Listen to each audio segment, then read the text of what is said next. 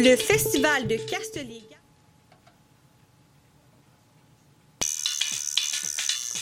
Ah le Festival de Castellier garde le cap et propose une programmation alternative afin de faire rayonner la marionnette sur le web et dans les rues d'Outremont. Parmi les activités offertes, le parcours exposition Marionnette en vitrine, deux programmes de ciné Castellier et des capsules web quotidiennes pour découvrir l'univers des artistes en résidence de création. Visitez festival.castellier.ca pour tout connaître de la programmation. Le Festival de Castellier du 3 au 7 mars.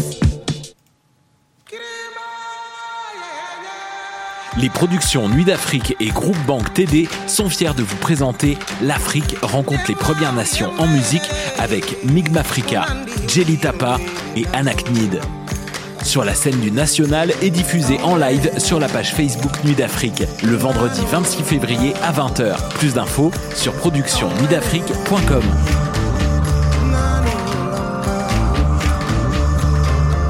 Je vais démarrer la diffusion. Eh, vous saviez que choc.ca ce n'est pas que du podcast C'est aussi 5 chaînes musicales 24 heures sur 24 pour vous accompagner partout. Rock, indie pop, hip-hop, musique francophone et musique électronique en écoute gratuite et à volonté. Pour les découvrir, rendez-vous sur le site de choc.ca sur l'onglet chaîne musicale.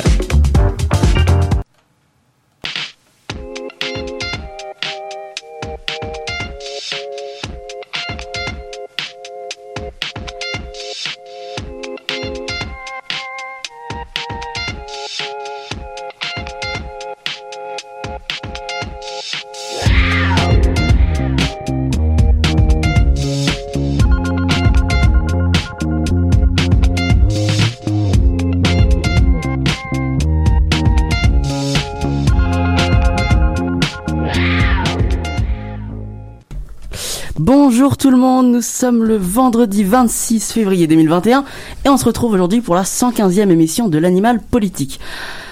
Ah, enfin, enfin Marius, c'est bientôt la semaine de relâche. Oui, bientôt. Allez, plus que quelques heures, plus que quelques heures. Eh, je suis content, t'imagines pas à quel point je suis content. Rien que cette nuit, si tu savais à quelle heure je me suis couché. Enfin, la, la question, c'est pas de savoir à quelle heure je me suis couché, mais plutôt comment je tiens debout.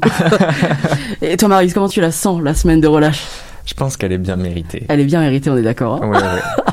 Là, on attend tous ça avec impatience, mais bon, comme je disais, c'est dans quelques heures. Ouais.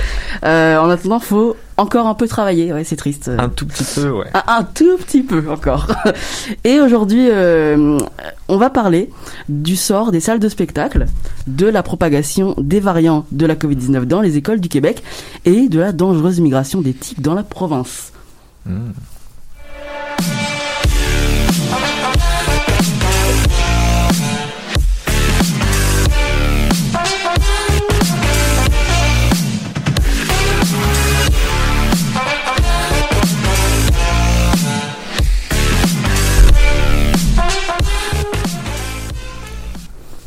Alors on commence notre émission en Afrique avec toi Marius, puisqu'aujourd'hui on s'en va en Algérie où d'importants rassemblements ont eu lieu cette semaine, euh, lundi plus précisément. Des milliers de manifestants ont défilé à Alger, la capitale du pays, mais aussi dans d'autres villes, à l'occasion du deuxième anniversaire du Irak. Euh, Marius, est-ce que le temps est aux réjouissances? Alors bonjour Nicolas, non, pas vraiment, pas vraiment aux, ré- aux réjouissances. Lundi, le 22 février, euh, le mouvement de contestation anti-régime Irak a soufflé ses deux bougies. Mais le peuple ne se réunit pas pour faire la fête. Euh, des foules d'Algériens et Algériennes sont descendus dans les rues pour protester contre le pouvoir en place. Parmi les slogans des Irakistes, on pouvait entendre ⁇ Nous ne sommes pas venus pour célébrer, mais pour que vous partiez ⁇ en faisant référence au président et ses ministres. Ce mouvement, le Irak, il a été déclenché le 22 février 2019. C'est un mouvement pacifique de protestation qui est inédit en Algérie. Et hier, c'était la première fois que le mouvement entraînait ses partisans dans la rue depuis le 20 mars 2020, date à laquelle les rues d'Alger se sont retrouvées vides après l'interdiction des rassemblements pour lutter contre la propagation pardon, de la Covid-19. Alors si je te suis bien, le mouvement a donc bel et bien survécu à la pandémie et malgré l'impossibilité de manifester, si on peut dire ça comme ça, ces revendications sont toujours quand même d'actualité. Euh, Marius, je pense qu'on va avoir besoin d'un point histoire pour que tu nous expliques le début du mouvement Irak. Euh, avec plaisir, euh, mon cher Nicolas. Donc, euh, tout a commencé en 2019 après l'annonce du président Abdelaziz Bouteflika de se présenter pour un cinquième mandat. Il faut savoir que cet homme-là, c'est un, vieux monsieur au pouvoir depuis déjà 20 ans, mmh. très affaibli par un AVC qu'il a eu en 2013 et donc il voulait se représenter pour un cinquième mandat. Euh, à la suite, à la suite de cette annonce, le 22 février, des milliers d'Algériens sortent dans la rue pour protester contre cette décision. Euh, le 10 mars qui a suivi, le chef d'état-major, Ahmed Gaïd Salah, affirme que l'armée partage les mêmes valeurs que le peuple. Le lendemain de cette annonce, le monsieur Bouteflika renonce à se présenter à la présidentielle. Mais le peuple algérien, euh, dans sa lancée, va continuer à exprimer son mécontentement et quatre jours plus tard, de grandes manifestations ont lieu dans tout le pays. Euh, il y a même des diplomates qui parlent de millions d'Algériens qui se retrouvent dans les rues. C'est énorme. Donc là, on est toujours en 2019. Ouais. Euh, le président renonce à se présenter une nouvelle fois et pourtant, le mouvement continue à prendre de l'ampleur, c'est ça? C'est exact. c'est quoi les conséquences? Alors premièrement, sans le soutien de l'armée qui a une influence énorme dans le pays, Abdelaziz Bouteflika démissionne le 2 avril. Hmm. Mais encore une fois, le Irak persiste. Ce que le mouvement réclame, c'est la chute complète du système qui gouverne l'Algérie depuis l'indépendance en 1962. Parce que pour lui, euh, c'est un pouvoir liberticide et corrompu les, manifestants, les, manifestants pardon, euh, appellent au départ des trois hommes qui se placent sous l'ex-président, c'est-à-dire le président du Sénat, le président du Conseil constitutionnel et le Premier ministre. Finalement, le 9 avril 2019, c'est Abdelkader Ben Salah, le président du Sénat, qui euh, est nommé président par intérim alors que le Irak voulait euh, le voir partir. le Irak demande alors le report de la présidentielle qui est prévu pour le 4 juillet 2019 mais les demandes sont rejetées et finalement le 2 juin, le Conseil constitutionnel annule la présidentielle faute de candidats. Alors, ce n'est que le 12 décembre 2019 euh, qu'Abdel Majid euh, Tebboune, un ancien fidèle de M. Bouteflika, remporte l'élection présidentielle massivement boycottée par euh, l'opposition. Euh, les manifestations continuent à se tenir chaque semaine jusqu'au 20 mars 2020 où la crise sanitaire contraint le peuple à se confiner. À partir de ce moment-là, il n'y a plus de manifestations toutes les semaines. Hum. Le 1er novembre 2020, euh, le oui l'emporte au référendum sur la révision constitutionnelle, qui était un des projets phares de M. Tebboune, mais le taux d'abstention pour ce scrutin est le plus élevé de l'histoire de l'Algérie. Donc, euh, on en conclut que le peuple algérien n'est toujours pas satisfait. Ouais, clairement. Euh, ce, référendum se tient d'ailleurs en l'absence du chef d'État qui était euh, à ce moment-là hospitalisé en Allemagne pour la Covid-19. Euh, donc il a fini par revenir en Algérie fin décembre, mais il est reparti encore une fois en Allemagne afin de se faire soigner parce qu'il avait des, complications dues au virus. Et finalement, c'est seulement le 12 février 2021, donc là très récemment, euh, enfin remis de la maladie, que euh, le président euh, Tebboune est de retour à Alger. C'est bien, il va mieux comme ça, il pourrait être encore plus contesté.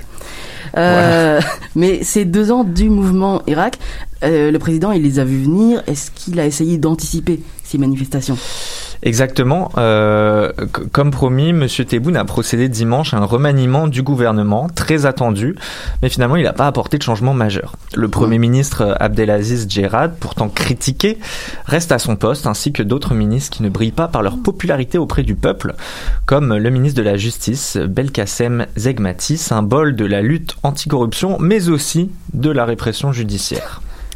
Monsieur Tebboune a également dissous dimanche l'Assemblée nationale, chambre basse du Parlement, ouvrant comme prévu la voie à des législatives anticipées dans les six prochains mois.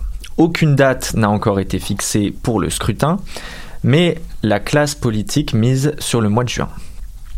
Autre mesure visant à apaiser le mouvement, le président Tebboune a décrété jeudi 18, donc euh, la semaine dernière euh, une grâce en faveur d'une soixantaine de détenus d'opinion. Depuis, près de 40 prisonniers ont été libérés, dont l'opposant Rachid Nekaz et le journaliste Khaled Drarni. Ah, justement, c'est bien que tu parles de, de Khaled Drarni parce que son cas est devenu en fait oui, Khaled, pardon. Khaled. C'est pas grave. son cas, en fait, il est devenu emblématique du combat pour la liberté de la presse, la liberté d'expression en Algérie. Le journaliste de 40 ans, pour situer, euh, il est connu pour être correspondant euh, TV5 Monde et de Reporters sans frontières en Algérie. Euh, lui a été libéré donc vendredi à la suite de cette grâce présidentielle, c'est ça? Exactement. il se trouve présentement en liberté provisoire.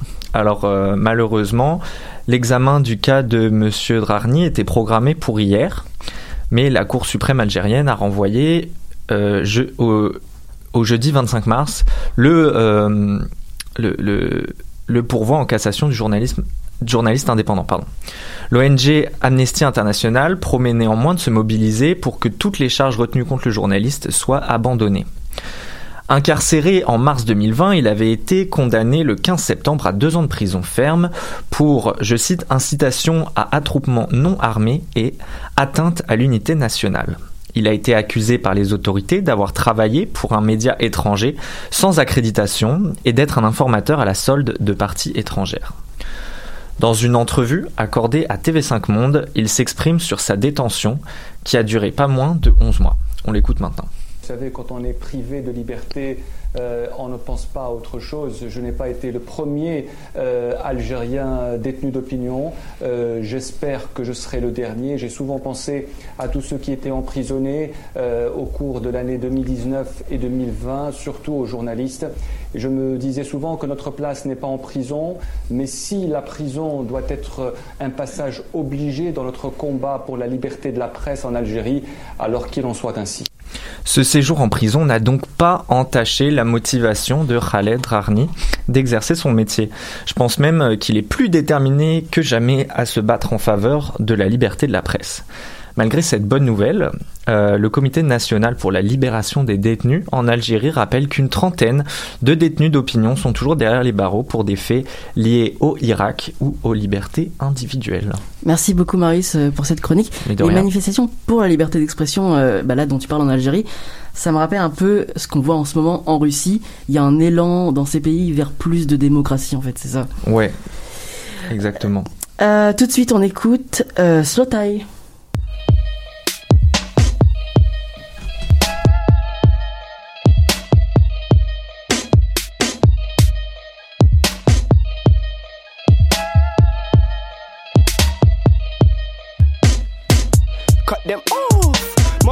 ones can't trust. Most them ones wanna be someone. It's funny what they do in the club, sharing hugs. We're best friends, no, we're not. Move your hand from my top. I'll peck her in the joggers and now even jog. Just a lover. Word to my mother. You're just undercover. See you watching, quick unfollow. Make my heart turn holler. Won't be here tomorrow. I'm like the sun, I rise up, then gone. Back here tomorrow. Clockwork orange. Chuck Norris. Cause I run my town, but I'm nothing like Boris. Tyrant for PM, cause I'm active AM to PM. Dropped up on the BM. BM dropped up when she see him. Guilt trip, not guilty what I'm pleading. Crime scene can't see me fleeing. Sold out shows, not a pack coliseum. Can't pay them, don't just live on the weekend. No box, you can try fit in. Locksmith, break the lock, no key ting. Annoying how your whip got keys. Slow time, I've been the one that keyed it. Dead leaves, cut them off, can't give me a chance. It's in Tour de France, just back to the stars, upgrade to a quad. You say I felt pain, but that made me strong. Dead leaves, cut them off, can't give me a chance. It's in Tour de France, just back to the stars, upgrade to a quad. You say I felt pain, but that made me strong. Boiling point is Nansu ready. Western favor, JD ready. Was you born in a barn? Close the door, it's chilly. Next door screaming but they got kids, but they don't live with me. Replying ad libs, allow the badness in an Audi. Rush hour traffic. Can't flat mascara lashes. Admit cause you know it's long. Too many lies, I don't trust no one. Don't walk through fires barefoot, no top. Yeah, the heat was fire, but the bob don't stop. Not a lot going on in Northampton. Shawshank Ting need redemption. True say selling drugs ain't got a pension. Try repent my sins, but I'm not a reverend. Not a lot going on in Britain. Hot got spawns in a posture. Yeah, love tea, got a cup brewing. Why you commentating on how I do it? Silence is loud, silence my movement. Silence them, it's about the music. If you're snaking me, you will learn by force. Me myself, snake boots, then I walk my walk. They leaves, cut them off, can't give me a chance. It's in Tour de France, just back to the stars, upgrade to a quad. You say I felt pain, but that made me strong. They leaves, cut them off, can't give me a chance. It's in Tour de France, just back to the stars, upgrade to a quad. You say I felt pain, but that made me strong.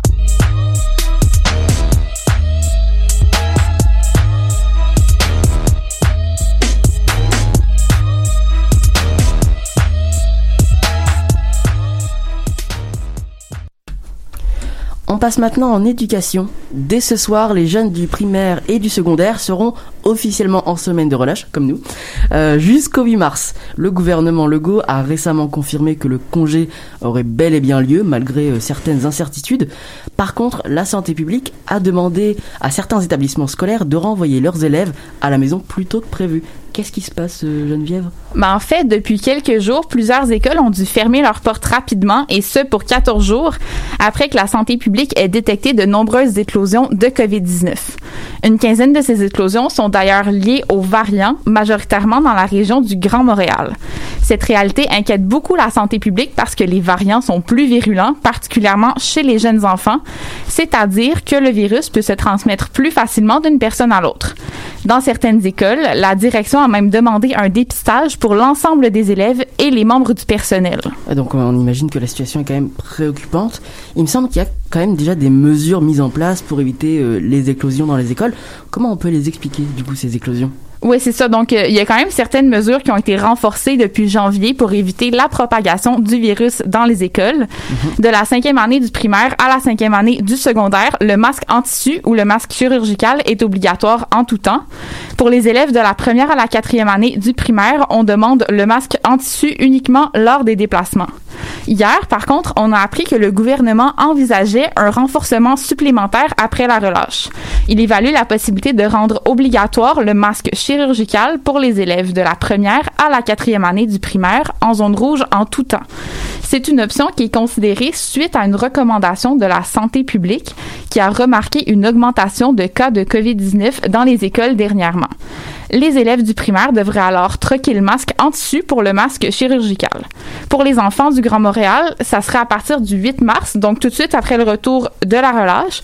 Et pour les autres régions en zone rouge, ça serait à partir du 15 mars.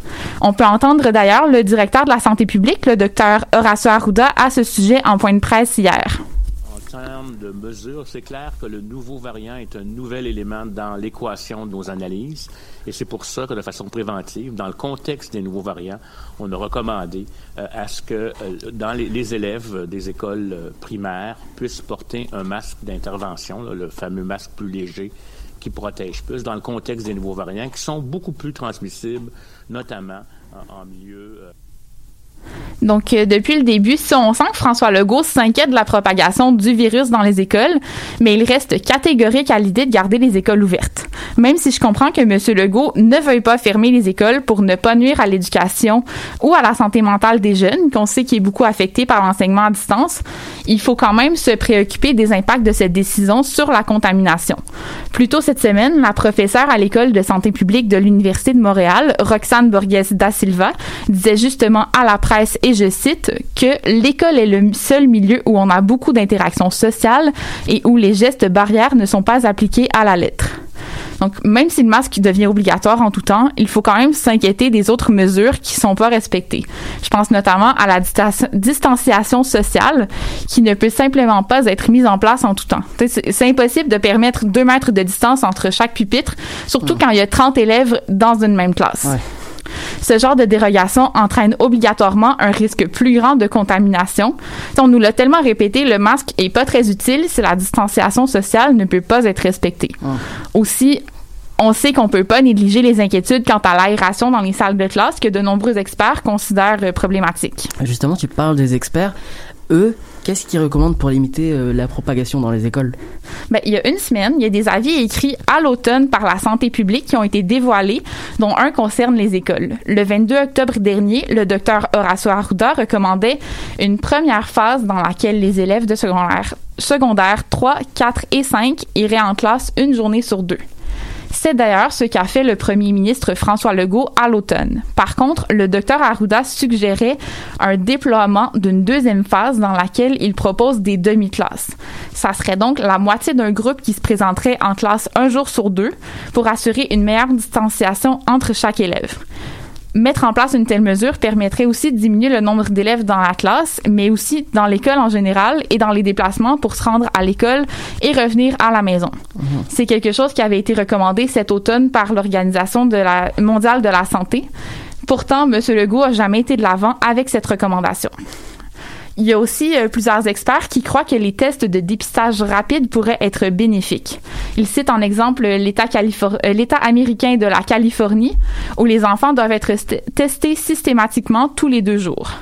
Ça serait un moyen de repérer rapidement ceux et celles qui sont infectés avant qu'ils ne contaminent leurs camarades de classe et ainsi pour éviter des éclosions. Oui, voilà, c'est l'objectif. Il faut aussi se rappeler qu'on entre en semaine de relâche et que le gouvernement a allégé certaines restrictions pour l'occasion, comme l'ouverture des musées, des cinémas dans les zones rouges, qui se passe aujourd'hui d'ailleurs, et même euh, des restaurants en zone orange. Il y a aussi plus d'assouplissement pour les activités extérieures. Le ministre de la Santé et des Services sociaux, Christian Dubé, avait justement une demande à faire à ceux et celles qui profiteront d'une semaine de congé. On peut l'écouter hier euh, en point de presse. Je veux dire que je redemande ce que le premier ministre a demandé souvent, ce que le docteur Arruda a répété, c'est s'il vous plaît, suivez ces consignes-là. Parce que quand on voit les risques associés à la semaine de relâche et les risques associés aux variants, je voudrais pas qu'on ait besoin de reculer dans les prochaines semaines malgré la sincérité de son message, personnellement, je crains qu'on se retrouve avec une situation similaire à celle qu'on a vécue pendant les fêtes, où plusieurs avaient contrevenu aux règles. Considérant que les élèves retourneront en classe tout de suite après la semaine de relâche, on peut s'inquiéter de l'impact qu'elle aura sur la contamination communautaire, surtout si les mesures ne sont pas resserrées dans les écoles. Il faut aussi se rappeler que les, les variants de COVID peuvent accélérer la contamination. Heureusement, la vaccination débute dans la population pour qu'on ait plus à sacrifier l'éducation des jeunes au nom du bien-être de notre système de santé. Je pense que c'est tout ce qu'on veut. Hein? oui, je pense aussi. Merci beaucoup Geneviève. J'ai appris qu'on ne disait pas juste masque chirurgical, mais masque d'intervention. Masque d'intervention. Comme dit ah. dans sa dans son, extrait. Euh, bah on va rester informé sur la situation dans les écoles euh, du Québec et on espère que relâche ne rimera pas avec relâchement. Oui. Évidemment. Je vous propose tout de suite d'écouter Genre de L. Dis-moi si c'est ton genre. Ce que je dis.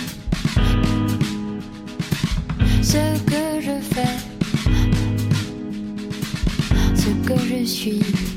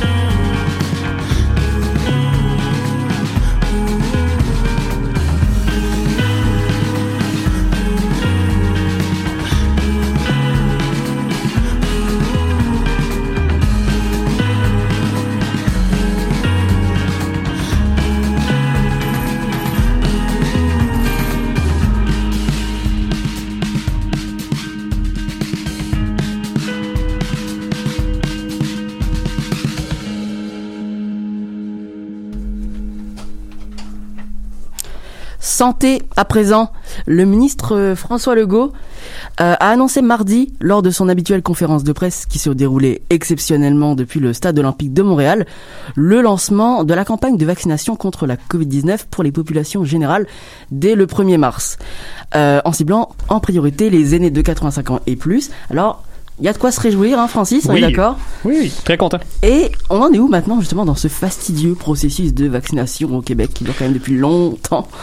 Eh bien, mon cher Nico, nous sommes désormais rendus au cinquième groupe prioritaire. Génial. Oui, si on se fie au plan du gouvernement qui a défini 10 groupes prioritaires au total. Je te le donne en mille, toi et moi, nous sommes les derniers, alors pas la peine de t'exciter. Hein? Ça va être encore dans très longtemps, on parle de fin septembre. Rappelons... En septembre 2036 Ben ouais, c'est si, ouais, c'est dans très longtemps, hein, c'est ça. Et rappelons que la vaccination des quatre premiers groupes a commencé en décembre et euh, décembre 2020 hein, Mhm. pour la ligne du temps et euh, concernait les travailleurs de la santé, les résidents en CHSLD et en résidence privée et finalement les communautés isolées et éloignées. Au moment où on se parle, 370 000 personnes ont reçu la première dose au Québec. Dès 8 heures jeudi matin, il était possible de prendre rendez-vous sur le site québec.ca dans l'onglet Vaccin COVID au au numéro indiqué dans le site 1-877-644-4545. Prévoyant une saturation des lignes téléphoniques qui ont effectivement eu lieu, les autorités recommandaient de préférence l'utilisation du site Internet pour les réservations. Il est obligatoire de prendre un rendez-vous afin d'éviter des éclosions de COVID-19 dans les centres de vaccination, alors que tous ces efforts servent justement à en finir avec la pandémie. Tous les années nés en 1936 et avant sont éligibles à la vaccination. Donc, même si quelqu'un est né le 1er mai 1936 et a techniquement 84 ans, cette personne pourra recevoir le vaccin. Le gouvernement, oui, absolument. Le gouvernement Legault s'est donné deux semaines pour vacciner les 200 000 personnes composant ce groupe prioritaire et espère pouvoir initier la vaccination du groupe suivant, les 80 à 84 ans, à compter du 8 mars. Un rendez-vous pour recevoir la deuxième dose sera pris au moment de recevoir sa première dose. Ah, Ça devait être facile pour les 85 ans et plus de s'inscrire sur Internet. Non, il y a eu quelques difficultés. Justement, la, la ministre des aînés, euh, Marguerite Blais, avait appelé euh, les proches des familles à aider, À les aider. euh, les aînés Mhm. pour ceux, qui avaient de la misère. Bah, c'est super en, en tout cas de constater que la campagne de vaccination elle s'accélère enfin, j'ai envie de dire, euh, parce que les premières doses euh, du vaccin Pfizer BioNTech, elles sont arrivées mi-décembre 2020 euh, et il aura fallu deux mois quand même pour vacciner les quatre premiers groupes prioritaires. C'est euh, 378 000 personnes comme Oui. tu le disais. Pourquoi ça a été aussi long? Un mot que je vais mettre en à peu près cinq syllabes, l'approvisionnement. Ah ouais. Malheureusement, les deux vaccins approuvés au Canada, Pfizer Pfizer? Je l'ai lu, je l'ai l'a, lu, c'est bon. Pfizer et Moderna. la bonne nouvelle de la relâche. oui, c'est ça, ça commence bien. Et Moderna, les deux, ont été certifiés très rapidement. Les essais cliniques étaient à peine terminés. Faut dire qu'on était pressé, donc c'est compréhensible. Les laboratoires n'étaient clairement pas prêts à produire autant de vaccins. Pfizer a notamment agrandi son usine en Belgique en janvier dernier, ce qui a provoqué des retards dans ses autres opérations, comme les livraisons de vaccins pendant un mois. Entre le 18 janvier et le 15 février, le Canada a reçu 30, euh, 336 000 doses du vaccin, alors qu'il était prévu d'en recevoir 1,15 million du géant pharmaceutique. C'est quand même un peu décevant à ce niveau-là. C'est à peu près euh, le tiers qu'on a reçu.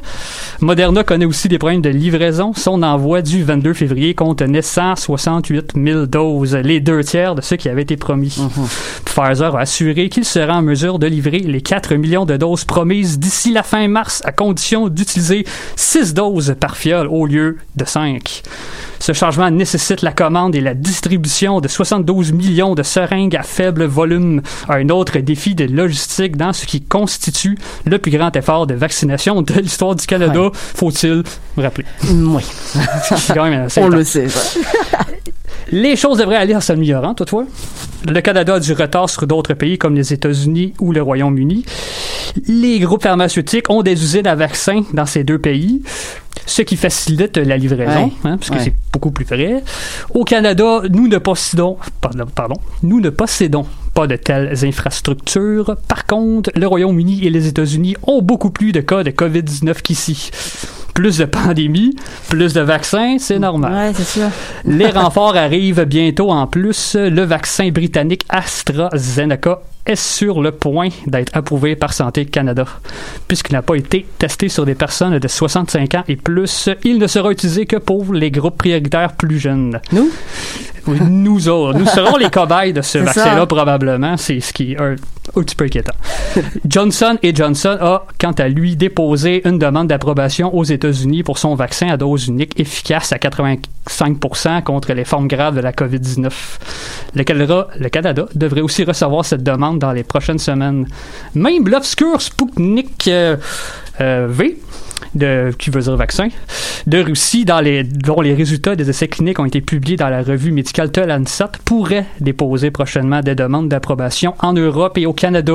Je dis obscur parce que les méthodes reconnues de publication qui permettent de vérifier l'information n'ont pas été observées dans son cas. Ça reste, ça reste largement spéculatif, mais le tout devrait s'accélérer au cours des prochains mois, mais vous avez le droit d'être sceptique. On- Je vous on donne a le droit, Je bon. vous donne ça. je vous donne ça. C'est correct. Alors, pendant que le monde se mobilise pour créer, distribuer tous ces vaccins, ici, au Québec, euh, on se mobilise comme jamais pour les administrer à la population. Euh, quelles sont les mesures spéciales entreprises par le gouvernement euh, pour vacciner le plus de personnes possible? Depuis décembre, une des mesures, c'est euh, un, arrêté ministériel qui permet à 30 corps de métiers différents de suivre une formation pour administrer le vaccin. Ça peut comprendre des étudiants en médecine, des vétérinaires ou des dentistes. J'ai vérifié, malheureusement, nous, les journalistes et chroniqueurs, ne peuvent pas participer. Moi qui rêvais de planter des aiguilles dans mes concitoyens. Ouais, non, bah c'est peut-être mieux. Je, ouais, ça- Je pense. moi, je tremble souvent quand je suis un peu stressé. là, Puis quand je vois une file de monde devant moi, j'ai tendance à rater une veine ou deux. peut-être mieux Je comme ça. changerais de fil si c'était Bon, toi ou vous. Prends pas le vaccin, c'est moi, OK? Sur un bassin de 6000 professionnels, 3200 ont déjà été recrutés à ce jour. Il en manque encore 1000, selon le gouvernement. Nous, les travailleurs de l'information, on pourrait aider, mais ils veulent pas. hein. C'est Ah, il seulement, paraît euh, qu'on peut pas faire ça. faut être professionnel, travailler dans le domaine de la santé. OK. C'est- décevant, mais OK, c'est bon. Ça se j'accepte. comprend, ça se comprend. Le ministre de l'Économie et de l'Innovation, Pierre Fitzgibbon, a annoncé être en discussion avec des entreprises québécoises de tous horizons afin qu'elles puissent donner un coup de main dès cet été lorsque la campagne de vaccination s'intensifiera. À ce jour, on sait que la Banque nationale AgroPur et même les Canadiens de Montréal ont été sollicités. On ne sait pas exactement qu'est-ce qu'ils vont faire, mais c'est probablement prêter leurs infrastructures. Ok, donc les banquiers ont le droit de vacciner et nous on n'a pas le droit quoi. Non, c'est sûr. Eux autres ont le droit de prêter. Nous autres, on peut pas. Faut continuer à, à parler. À chroniquer. Mais c'est ça. On chroniquons On alors. Chroniquons, c'est parti. Chroniquons. Merci beaucoup Francis euh, pour cette euh, chronique santé. Euh, je suis content, j'ai eu mon Pfizer juste avant la relâche. Je peux partir tranquille, c'est bon. Tu peux dormir. Euh, je suis un peu com- Par contre, je suis un peu moins content quand je pense à ma vaccination qui aura lieu en septembre 2036. Tout de suite, on écoute numéro uno de Marigold.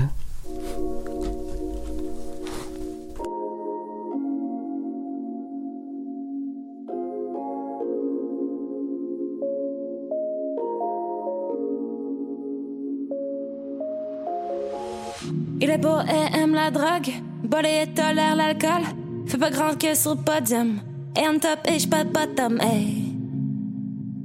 On se rend compte que au sommet. Mauvaise perdante, mais bonne première. Marie-Gégé, good game.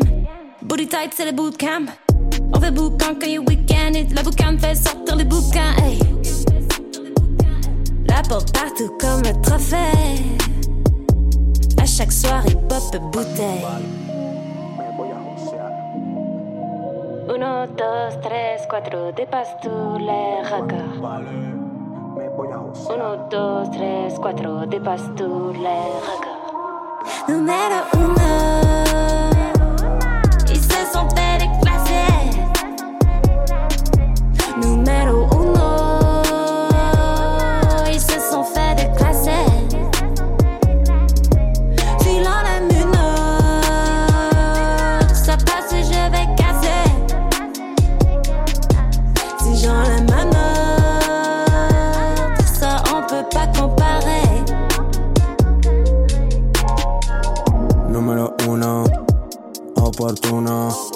Solo sumo con mi grupo. No de mango, lo que fumo.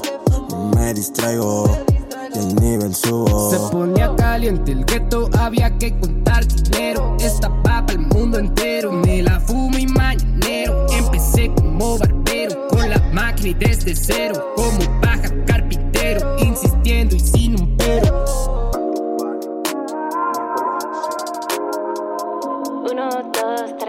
4 dépasse tous les records. 1, 2,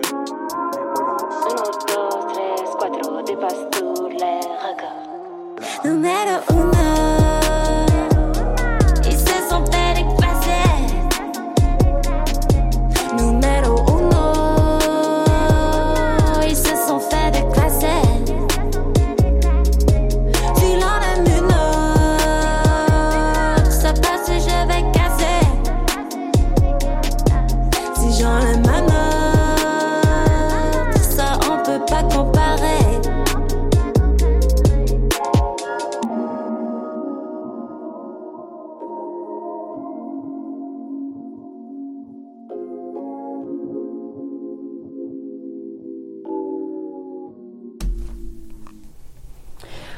Tout de suite, on passe à l'environnement avec euh, toi, Léa. Bonjour. Bonjour, Nicolas. Ça va? Oui, toi? Oui.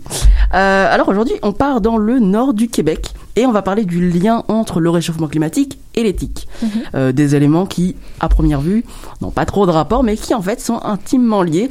Et ça me rappelle en fait ta dernière chronique euh, où on faisait un lien entre le virus euh, et le changement climatique. Mhm. Donc, à l'avenir, il semblerait que ces tiques puissent dévaster des populations d'orignaux. Alors Léa, la question est simple. Qu'est-ce qui se passe exactement avec les tiques au Québec? Oui, alors Nicolas, je vais t'expliquer tout ça, mais avant, une petite mise en contexte s'impose. Tout d'abord, il faut savoir que les orignaux pardon, vivent dans des régions très froides pour lesquelles ils sont parfaitement adaptés.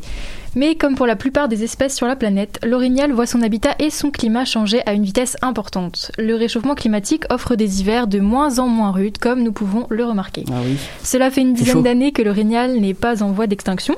C'est même une espèce qui se porte bien et qui a réussi à s'adapter facilement aux changements causés par l'homme. Mhm. Et de plus, le risque de tic a toujours été présent au Québec, donc jusqu'ici, rien de nouveau. Ok, alors, si tout va bien, pourquoi les chercheurs s'inquiètent Et ben justement, ce qui les inquiète, ce sont leurs études récentes qui sont en train de démontrer l'ampleur des tiques sur l'un des animaux qui symbolisent le pays. Christian Dussault, chercheur au ministère des Forêts, de la Faune et des Parcs du Québec, a été alerté à propos des tiques d'hiver. Cela fait un petit moment qu'il reçoit des appels de chasseurs ou de locaux pour le prévenir du nombre considérable de tiques que l'on retrouve sur les bêtes. Les chercheurs pensent que la tique fait plus de ravages qu'autrefois, c'est donc pour cela qu'ils ont commencé les recherches. Alors quand je parle de tiques, je parle des tiques d'hiver, une espèce de tique bien spéciale, à ne pas confondre avec celle qui transmet la maladie de Lyme. Et elle a quoi de différent euh, avec euh, la tique qu'on connaît habituellement Très bien. Alors, la tique d'hiver, c'est un acarin qui affecte particulièrement les orignaux, donc pas de danger pour nous. Elle se distingue des autres tiques par sa taille imposante qui peut aller jusqu'à 15 mm chez la femelle adulte, gorgée de sang, et qui atteint son point culminant vers la fin de l'hiver. La tique de- la tique d'hiver ne parasite que les cervidés, donc.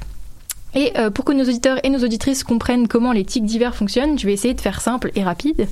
Les tiques naissent au sol en juin et une fois au statut de larve vers septembre, elles montent sur la végétation en attendant qu'un orignal passe.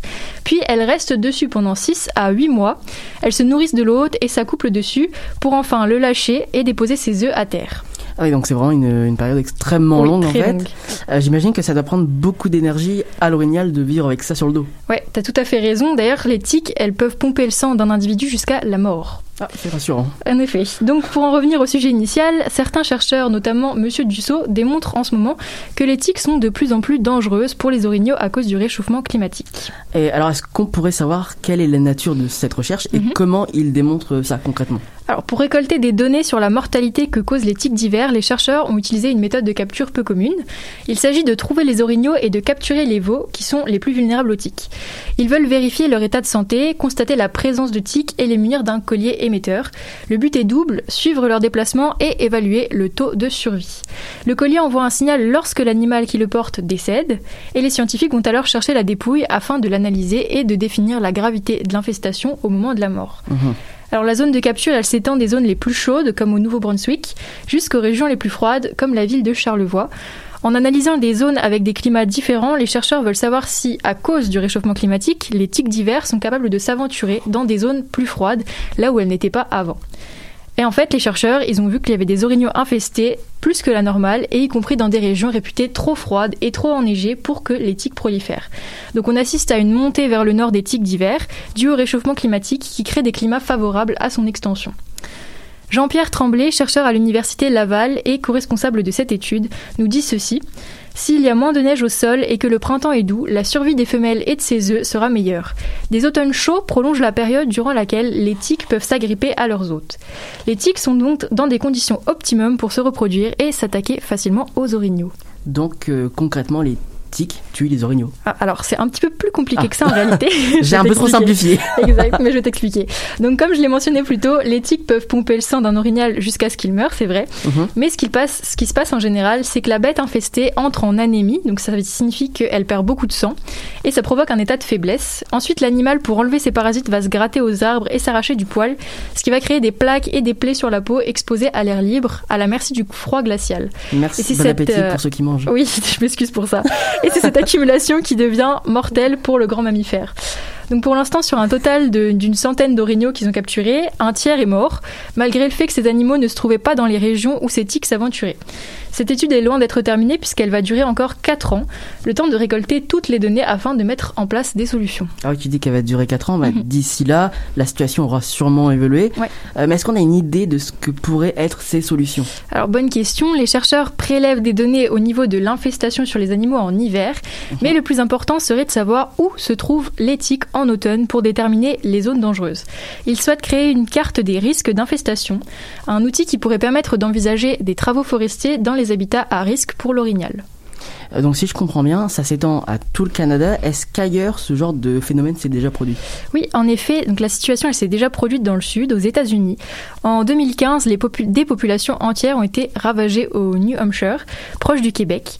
Les taux de mortalité ont atteint 70% chez les veaux d'orignaux pendant trois années consécutives. C'était un véritable désastre pour la Oh. biodiversité. Dans cet état, certains chercheurs ont mis en évidence les liens entre le climat favorable et euh, de fortes dens- densités d'orignaux pour expliquer cette hausse de mortalité. Et c'est ce qui précise Jean-Pierre Tremblay, donc. Et comme on l'a dit plus tôt, le Québec, en ce moment, enregistre justement des densités importantes d'orignaux depuis une décennie. Euh, c'est d'ailleurs pour ça qu'il ne semble pas menacé, sauf que le climat québécois semble plaire de plus en plus aux parasites. Ce qui s'est passé aux États-Unis est en fait en train d'arriver progressivement au Québec. D'accord. Donc la barrière du climat ne protège plus les orignaux québécois. On pensait que les cheptels d'orignaux se portaient bien car ils avaient doublé, mais depuis les recherches, on note déjà un ralentissement. Cela fait maintenant plusieurs chroniques dédiées au réchauffement climatique, comme tu as pu le voir, car il dérègle en réalité tout sur la planète. Euh, comme je l'ai dit, l'étude est loin d'être terminée, mais cet effort de recherche est primordial. C'est la santé d'un grand mammifère, symbole de la faune québécoise, qui est en jeu. Ce minuscule parasite est en train de menacer le plus grand cervidé de la planète.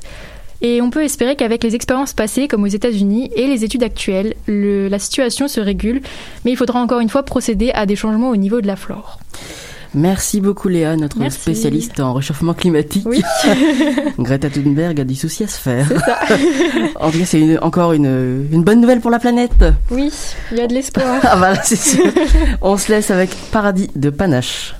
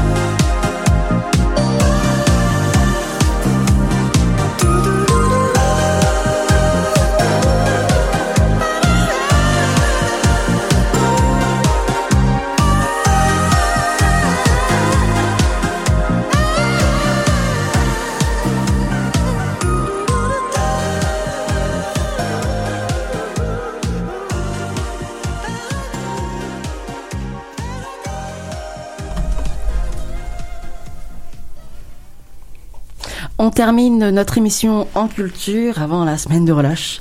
Alors aujourd'hui même, les cinémas rouvrent partout au Québec ainsi que des salles de spectacle dans certaines régions de la province. Dans les zones rouges, elles resteront fermées et c'est ce qui nous amène à parler de la précarité vécue tant chez les artistes que chez les dirigeants des salles de spectacle. C'est bien ça, Maude? Eh oui, les salles de spectacle sont contraintes de rester fermées en zone rouge et certaines aimeraient bien réouvrir, surtout suite à l'avis du 27 septembre 2020 du directeur national de la santé publique, Dr Horacio Arruda, qui a été récemment rendu public et où on pouvait y lire qu'il recommandait le maintien de l'ouverture des salles sous certaines conditions.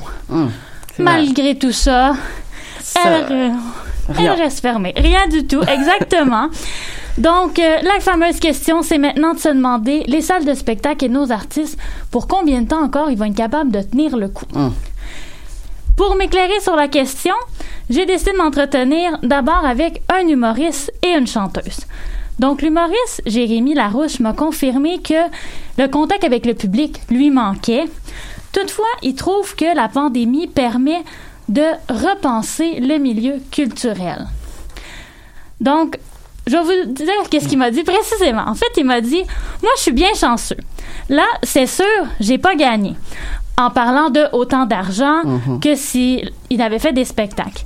Mais ça ne peut pas compenser la perte monétaire, entre guillemets, mais ça me fait faire plein d'autres affaires. Puis, au final, on s'en sort bien.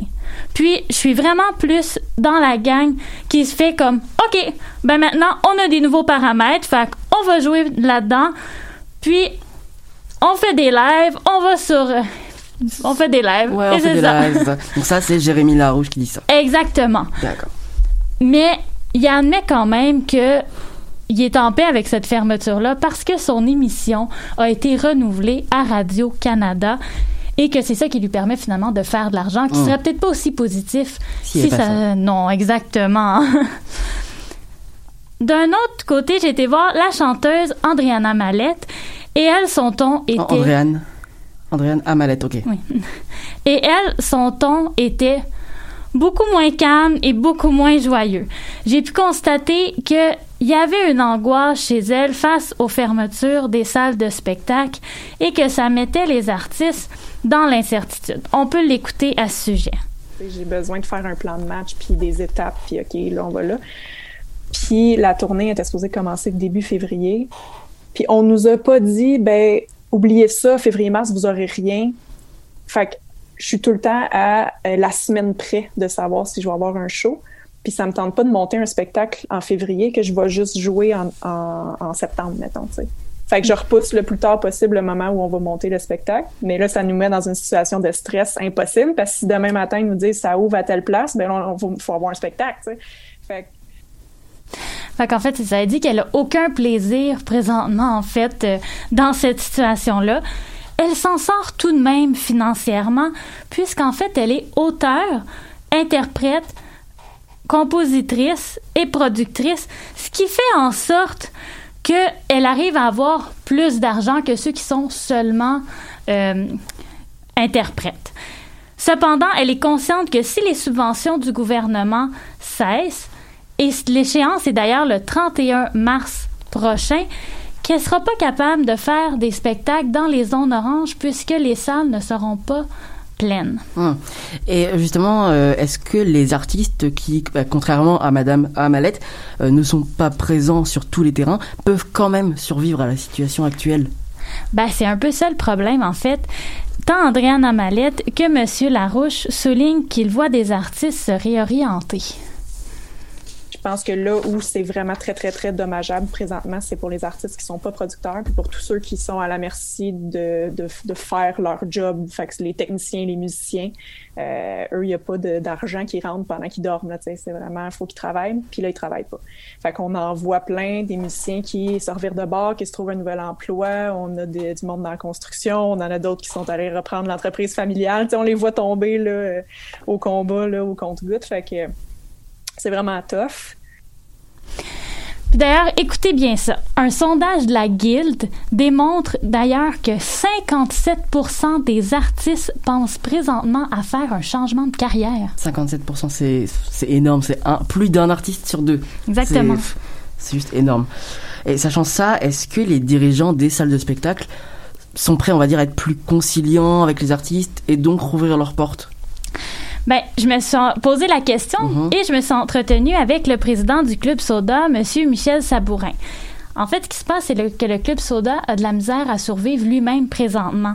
Il m'explique que pour lui, la réouverture du Club Soda est complètement impensable puisqu'il faut vendre 70% des billets pour parvenir à avoir un profit. On l'écoute. l'ouverture des salles de spectacle à 10 ou 15% de capacité, ben, qui va payer? Est-ce que c'est les contribuables qui vont payer pour les billets, euh, les sièges vides? Ben, exemple, le Club Soda. La capacité peut aller à 950. On a calculé qu'avec les mesures de distanciation actuelles, on est capable de rentrer 112 personnes. Donc, l'avenir des salles de spectacle privées, telles le Club Soda, le Théâtre Saint-Denis, on peut aussi penser à l'Astral, est en péril. Le Club Soda, présentement, là, il vit seulement des subventions du gouvernement. Ça l'arrive à ce qu'ils paient leurs frais fixes par mois et les gens qui travaillent à la billetterie. Et c'est tout. Et ils ont besoin des gens à la billetterie parce qu'il faut penser qu'à chaque fois qu'on repousse l'ouverture des salles de spectacle, ben eux, ils doivent rappeler tout le monde et ils doivent aussi déplacer tous les spectacles. Hum. Donc, beaucoup de travail pour peu d'argent au final. Alors, euh, le Club Soda, actuellement, perd 50 000 par mois. Et la facture du Saint-Denis est autour de 100 000 euh, Donc, le danger de fermeture, euh, quand les liquidités sont épuisées, risque d'être très grand. C'est là-dessus qu'on travaille. La seule manière actuellement sans revenu, c'est de l'aide gouvernementale. Donc, sollicite euh, les gouvernements. Et puis l'aide gouvernementale, ça va pas durer indéfiniment. c'est sûr, à un moment, c'est assez limite. Exactement. Et pour ceux dont l'aide financière se termine le 31 mars, donc là dans un peu plus d'un mois, ça se passe comment pour eux? Ben en fait, c'est un peu comme l'épée Damoclès au-dessus de leur tête parce que si elle n'est pas renouvelée, cette aide gouvernementale-là, bien plusieurs, ils risquent littéralement la faillite. Puis ça serait quand même une grosse perte pour l'industrie québécoise. Oui, c'est ça, c'est clair. Bon, c'est un peu déprimant là tout ce que tu nous dis là entre les artistes qui ont changé de métier, les cinémas, les théâtres qui ont plus d'argent. Euh, du coup, qu'est-ce qui reste pour sauver l'industrie culturelle québécoise? Apporte-moi des bonnes nouvelles.